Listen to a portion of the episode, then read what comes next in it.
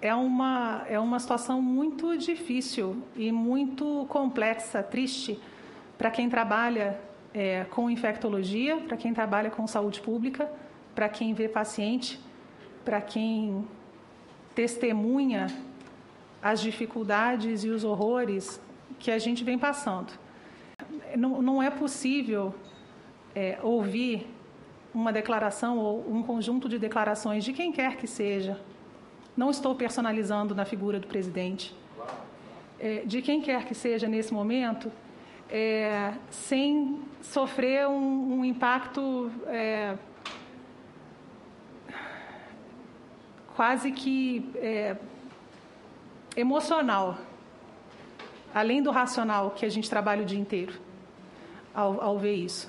A mim, é, como médica, como infectologista, como epidemiologista, como educadora em saúde, é, me, isso, isso me suscita a ideia de que eu preciso trabalhar mais de que eu preciso informar melhor as pessoas, que eu não estou sendo suficiente nas palavras em que eu tenho, que eu tenho usado. Porque a mim me parece que falta informação de qualidade. Que na hora que você obtém a informação de qualidade e, e passa essa informação de uma forma que a pessoa tenha condições de compreender, é, não, não é mais esse tipo de comportamento que a gente é, espera que aconteça. Então, é, a mim, me dói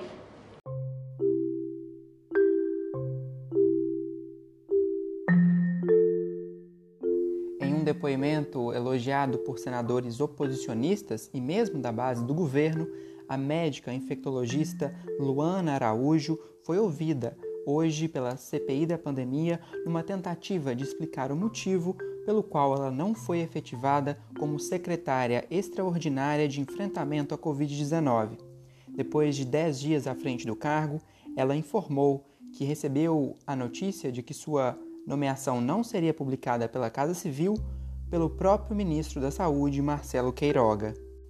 Crítica autodeclarada do uso de remédios sem eficácia comprovada contra a Covid-19, a médica chamou a discussão do tratamento precoce de delirante, esdrúxula, anacrônica e contraproducente, e que é como se a gente estivesse escolhendo de que borda da Terra plana a gente vai voar.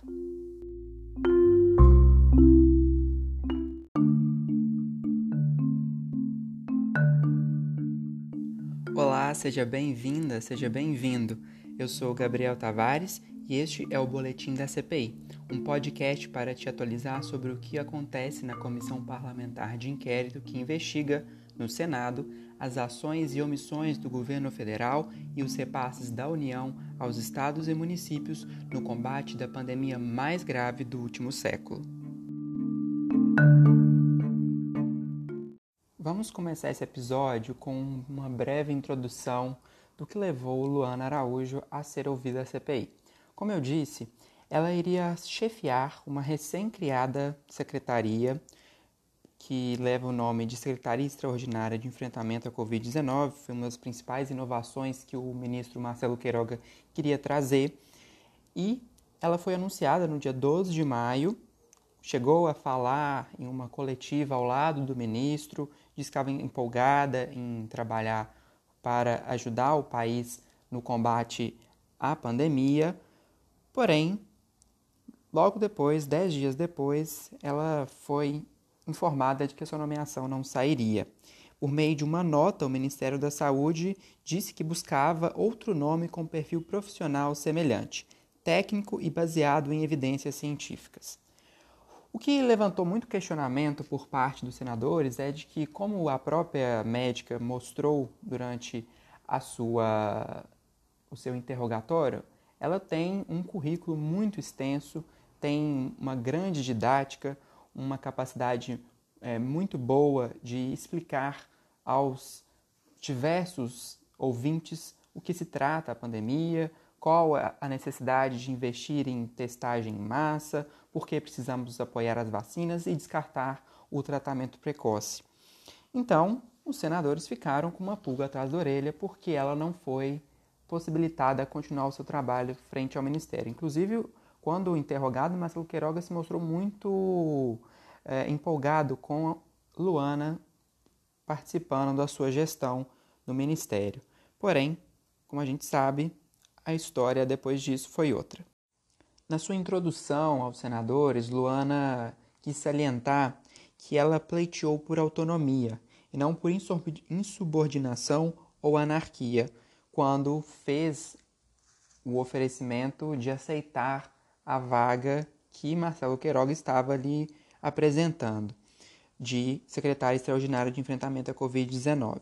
Ela disse que o ministro é uma pessoa muito competente, uma pessoa técnica, que tem trabalhado para contornar as adversidades que surgem por conta dessa pandemia e podemos entender também por conta da questão política que isso carrega, e disse que ele tem um projeto muito sólido, baseado em evidências, para superar os obstáculos no nosso contexto brasileiro e que queria muito um perfil técnico e competente para auxiliá-lo na condução desse trabalho.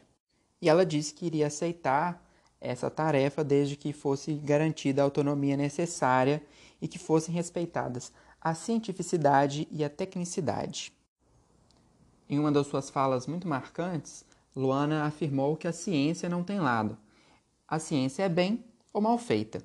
Ciência é ferramenta de produção de conhecimento e educação para servir a população, priorizando a vida e a qualidade de vida. Essas são as palavras que ela utilizou. Nessa breve passagem que a Luana teve no ministério, ela disse que foi consultada pelo ministro para tratar vários assuntos, entre eles a vacinação das gestantes, que ela considerou uma questão muito relevante, sobre as medidas que o Ministério da Saúde iria tomar para impedir que a cepa indiana entrasse no Brasil.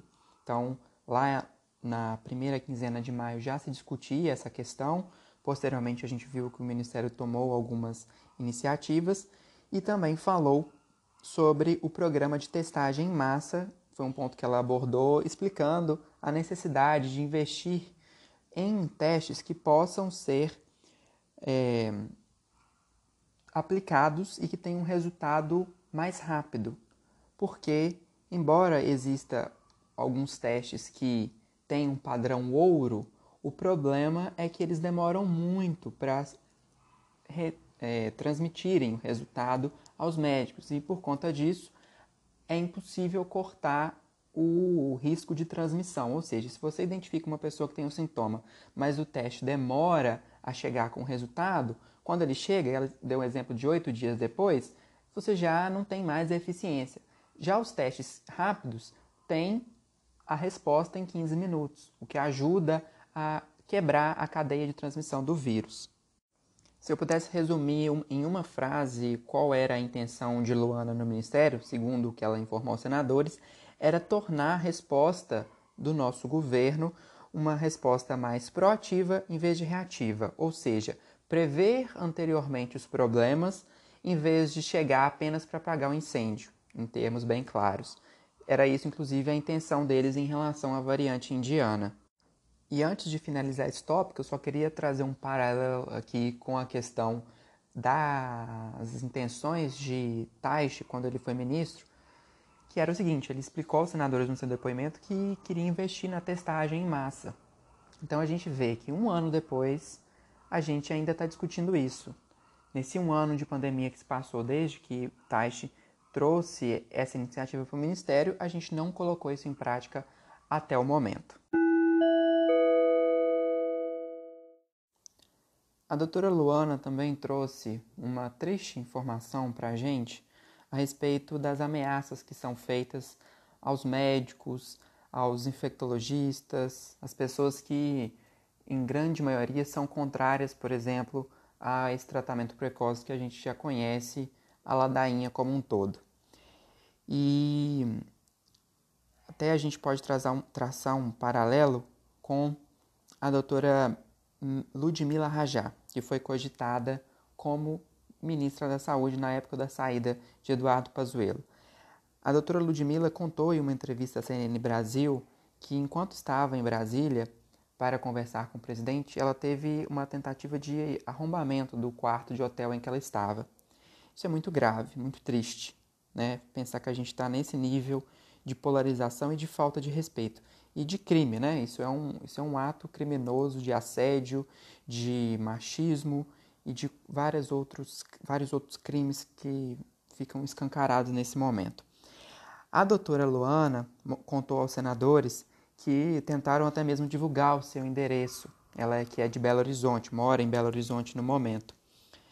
Falaram também que ela teria ligação com algum grupo específico, que ela poderia ter alguma filiação política, o que ela negou e disse que é um caso recorrente com infectologistas ao redor do país que sofrem ameaças desde o início da pandemia. Ela contou que não tem assessoria nas redes sociais e que então que em alguns momentos chegou até mesmo a bloquear suas redes para não ficar gastando seu tempo com isso, porque ela queria focar no trabalho antes mesmo dessa questão de trabalhar para o ministério, mas ela já vinha desenvolvendo outras ações por aí. Andando um pouco mais na nossa curta linha do tempo, de 10 dias, chega um momento que os senadores questionam a doutora a respeito da sua saída do ministério. Ela contou ao senador Randolfo Rodrigues que no dia em que foi informada a respeito disso, ela estava trabalhando durante todo o dia na tentativa de organizar a estrutura da secretaria, que, como eu disse, era recém-criada, e também já lidar com a questão da variante indiana, que estava sendo identificada na Argentina e que havia a possibilidade de chegar ao nosso país. Aí, no final da tarde, ela foi chamada ao gabinete e pensou que poderia ser uma discussão a respeito desses assuntos. Só que o que aconteceu? Ela entrou no gabinete e foi informada que, embora o ministro Queiroga tinha total confiança na capacidade técnica dela, que ele teria que abrir mão da sua nomeação porque não teria sido aprovada para a sua nomeação na Casa Civil. E ela salientou que não foi uma iniciativa por parte do ministro Queiroga. Ela disse que ele tinha total, como eu disse, confiança no trabalho dela e que ele tinha é, feito o convite para que ela participasse e que tinha confiança que ela poderia se manter no cargo. Ela contou que nem chegou a perguntar os motivos, e a frase em seguida foi o seguinte: que ela não perguntou porque, de uma forma muito clara, ela sabe como funciona ao redor do mundo as questões políticas. Então, fica aqui a pergunta no ar. Vamos com certeza ouvir isso no, no novo depoimento de Marcelo Queiroga por que ela não ficou.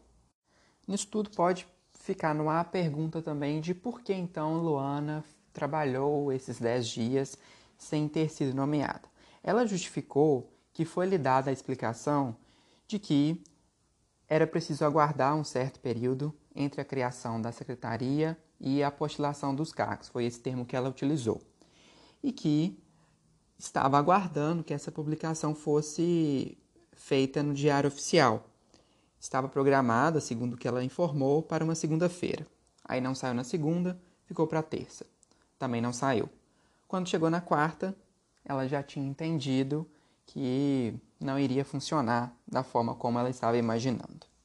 E aí, o resto já sabemos o que aconteceu. Se eu aceitaria hoje retornar diante do que eu estou passando aqui agora e de tudo que vem acontecendo nos últimos dias, provavelmente não eu aceitei isso tudo sabendo dos custos não só pessoais, como familiares. Tá certo? É uma situação de exposição imensa para alguém que não tinha essa exposição e que não tinha necessidade dessa exposição. Trabalhei o tempo inteiro, fiz muita coisa por muitos outros lugares, então não tinha razão para passar por isso. Fiz pelo meu senso de patriotismo, porque venho de uma família que é apaixonada por esse país e eu herdei essa, esse amor pela minha terra. Então eu fiz esse sacrifício. Agora, é, eu acho muito complexo que outras eu, eu desejo do fundo do meu coração, veja bem, que alguém tão competente quanto eu ou mais assuma esse cargo e ajude a nossa administração a chegar na, nos resultados que são necessários. Mas, de, honestamente, acho difícil que isso aconteça porque as pessoas não têm necessidade de passar por isso que está acontecendo.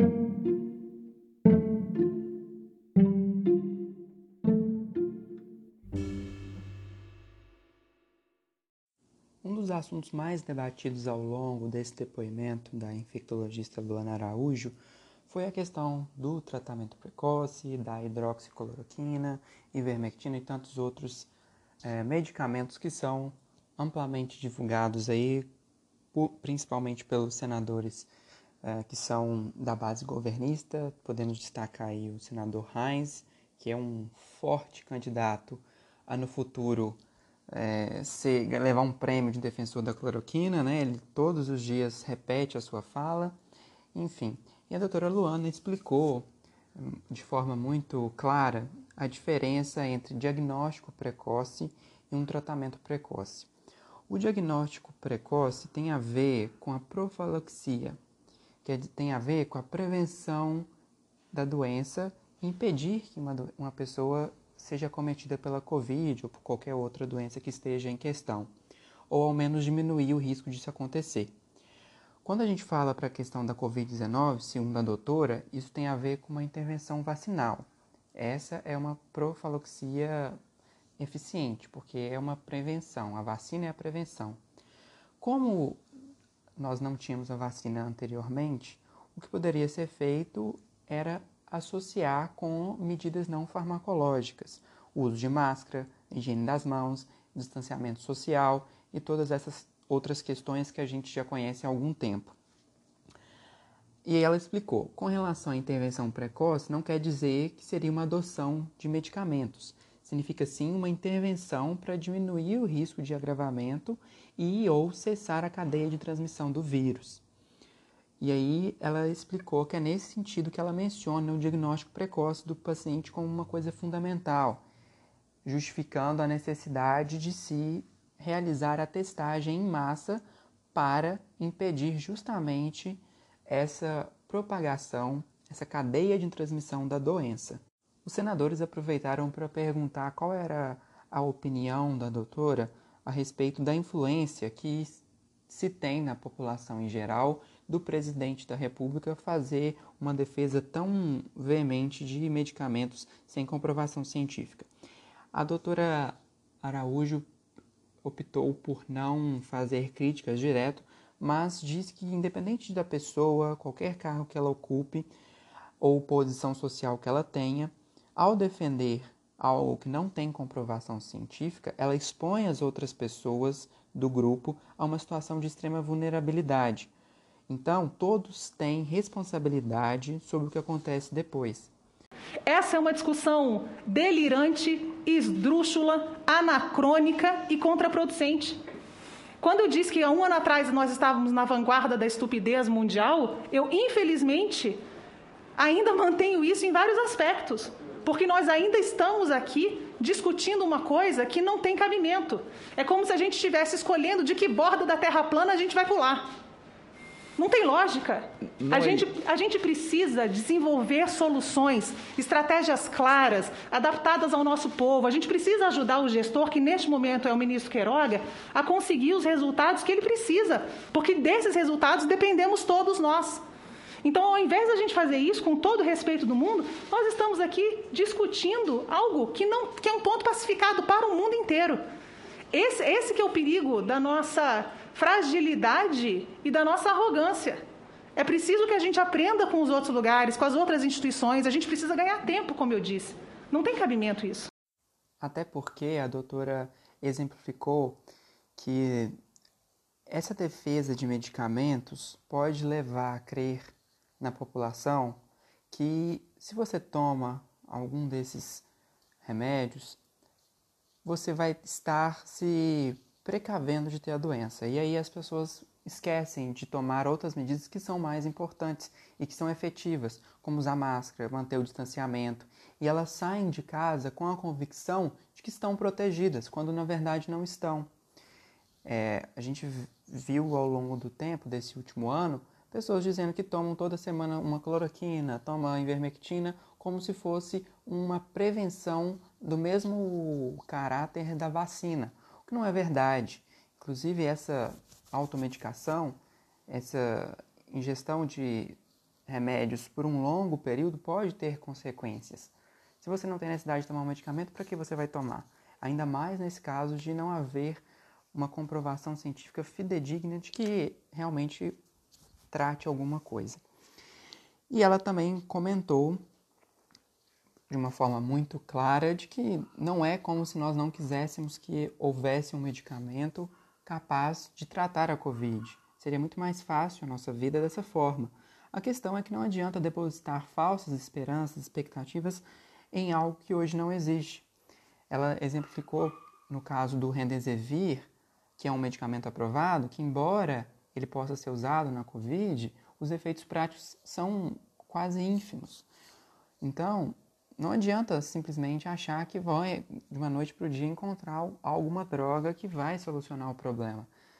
Existe na medicina uma tendência de buscar um medicamento, às vezes testa um, não percebe que ele não funciona, vai e testa outro. Só que a cloroquina as pessoas emperraram nesse assunto, contestam até hoje os, os, os estudos e não conseguem seguir em frente. E nessa luta que a gente tem de pensar, ah, cloroquina presta, cloroquina não presta para Covid, presta no sentido de funcionar, né, efetivamente. Acaba que nós esquecemos de outras coisas muito importantes, como por exemplo a vacina. E o que fica escancarado nessa CPI até hoje é que houve uma tendência do governo de priorizar outras ações frente à aquisição de vacinas. Isso não sou eu que estou dizendo, isso são os próprios interrogados que trazem dados, mostram os diversos contatos que a Pfizer e, a e o Butantan, por exemplo, tiveram com o governo e a demora que se, se teve em responder e tomar uma iniciativa. Né? Você já viu nesses outros episódios aqui do nosso podcast. Quando questionada a respeito da sua opinião sobre a autonomia médica, ela explicou que essa faz parte da prática da medicina, mas que não é uma licença para experimentação. A autonomia médica, segundo ela, precisa sim ser defendida, mas tem que ser defendida com alguns pilares: o conhecimento, a plausibilidade teórica do uso daquela medicação, do volume de conhecimento científico acumulado até o momento sobre aquele assunto, no pilar da ética e no pilar da responsabilização. Quando se junta todos esses elementos, aí sim você pode escolher o que é melhor para o seu paciente, mas sem abrir mão de nenhum deles, segundo a doutora Luana. Ela explicou que isso depende também da individualidade de cada paciente, porque por mais que exista alguma medicação para uma determinada doença, pode ser que o paciente seja alérgico a ela. Por isso é importante ter em suas informações o conjunto de tudo que individualiza aquele caso. Sobre a hidroxicloroquina, eu só queria deixar uma coisa clara, que é o seguinte: ninguém, ninguém demoniza a cloroquina ou a hidroxicloroquina. Ninguém demoniza nenhuma medicação. O que a gente precisa ter claro é que essas medicações elas têm o seu valor quando bem indicadas na dose correta para o paciente que pode utilizá-las. O uso off-label, ele existe e ele é parte da medicina, mas ele, não, de novo, precisa estar limitado por fatores que são muito claros e que são aqueles mesmos que eu citei com relação à autonomia médica. É, conjunto de evidências sobre isso, a plausibilidade teórica, a ética e a responsabilização. O profissional tem direito de prescrever se ele quiser, mas ele precisa ser responsabilizado, e isso é para qualquer circunstância, sobre os resultados daquilo que ele faz. É, o que, que, eu quero dizer com isso? Eu quero dizer que se eu prescrevo qualquer coisa para o meu paciente e ele ficar bom, eu digo que eu sou o máximo. 15 Mas segundos. se ele morre, foi porque Deus quis. E não pode ser assim. A infectologista também respondeu a respeito da imunidade de rebanho e disse não ser uma estratégia inteligente e impossível de ser atingida. Isso considerando da forma que ela foi proposta por alguns médicos, que seria deixar as pessoas se contaminarem. Por quê? Ela explicou que as doenças como a Covid-19 são causadas por um vírus que tem como base um material genético em NRA, que sofre alterações, mutações ao longo do tempo. Ela explicou que enquanto a gente conversa, o vírus já está mutando diversas vezes. Algumas dessas não têm importância, mas algumas sim, como por exemplo as variantes. E você vê casos de pessoas que são reinfectadas, ou seja, já tiveram Covid em algum momento, mas novamente são acometidas pela doença e estão com uma nova variante. Por isso que a imunidade de rebanho, dessa forma, não pode acontecer, ou seja, não consegue acontecer. Mas, pela vacinação, há possibilidade disso acontecer, porque aí se induz uma resposta ao mesmo tempo e uma forma mais sólida, porque mais pessoas estão sendo vacinadas. Então, mais uma vez, a importância de se vacinar em grandes quantidades em um curto espaço de tempo. A gente atinge a imunidade de rebanho com a vacinação sem sofrimento. Eu não posso imputar sofrimento e morte a uma população simplesmente pensando em atingir uma imunidade de rebanho. Isso não existe. É, Para mim é muito estranho que a gente discuta esse tipo de coisa. Não tem lógica. Bom, e para encerrar o podcast de hoje, eu queria deixar um momento talvez de maior embate entre a doutora e algum senador. Foi durante a fala de Marcos Duval. Ele acusou Luana de se achar dona da verdade. Aí eu vou deixar aqui para você entender o que aconteceu e logo em seguida a resposta da doutora. E muitos amigos médicos e todos, é, grande parte, estão me mandando mensagem muito indignado com a forma como a senhora se coloca como a dona da verdade. Eu acho que a verdade, acho não, tenho certeza que a verdade só está com um tempo. Só o tempo tem essa verdade. Então, eu até admiro essa, a forma como você fala com tanta segurança, porque a gente se convence. Assim, você, eu tenho certeza que você tem certeza que é isso que você acredita. Quero colocar o seguinte: eu não sou dona da verdade é, e eu não estou aqui sozinha. Eu represento uma classe enorme deste país de cientistas muito sérios e que, a despeito das condições difíceis de exercício da ciência no Brasil, conseguem levar com muito custo e muito orgulho e muito esforço o seu trabalho à frente. É, quando o senhor fala sobre isso, então eu gostaria de, de me posicionar de forma bastante assertiva. Eu não sou dona da verdade. E eu tenho colocado aqui o embasamento técnico que é condizente com as maiores instituições especialistas no assunto no mundo.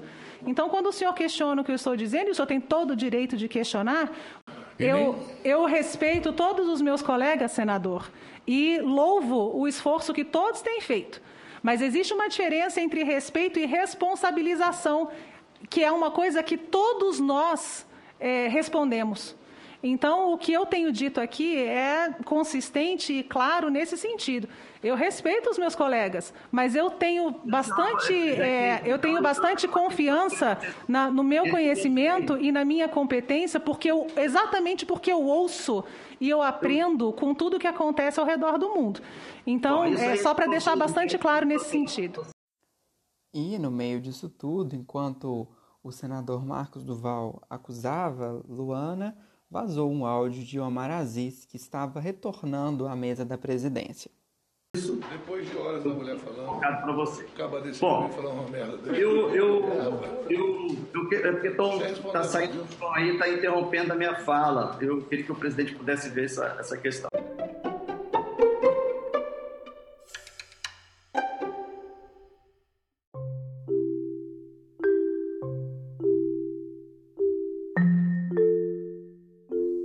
E olha, o depoimento de Luana Araújo foi um daqueles que agradou os dois lados da torcida. Os oposicionistas viram na fala da doutora um longo elogio ao ministro Queiroga, porque, segundo ela, é um homem de perfil técnico empenhado em fazer o melhor. Já os oposicionistas viram que o fato de Luana não ter sido mantida, mesmo com o seu extenso currículo e a sua evidente capacidade técnica, atestam que Marcelo Queiroga não tem autonomia necessária para formular a sua própria equipe. E com certeza vão usar isso contra o ministro Queiroga na semana que vem, já que ele vai ser ouvido na terça-feira. Em suma, Luana mostrou ser uma profissional extremamente capacitada, comprometida com a ciência e por conta disso, o que eu posso dizer é que nós perdemos em não ter a doutora no Ministério da Saúde.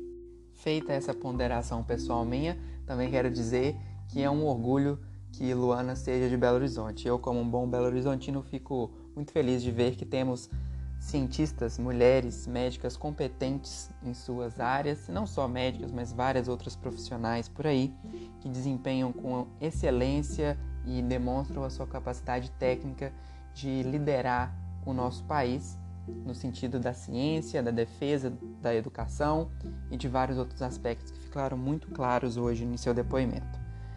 Bom, pessoal, assim a gente encerra mais uma semana porque amanhã é feriado, então não tem podcast nem muito menos trabalho da CPI. A gente volta na semana que vem e eu já agradeço mais uma vez a sua companhia até o fim. Lembre de seguir a gente no Twitter, arroba Boletim da CPI, e compartilhar o podcast com os seus amigos ou outros conhecidos que tenham interesse em política e, mais especificadamente, no desdobramento dessa investigação lá no Senado Federal. Uma boa noite para você, ou um bom dia, uma boa tarde, e até o próximo episódio. Ah, e caso você não lembre, o meu nome é Gabriel Tavares. A gente se encontra na semana que vem. Tchau!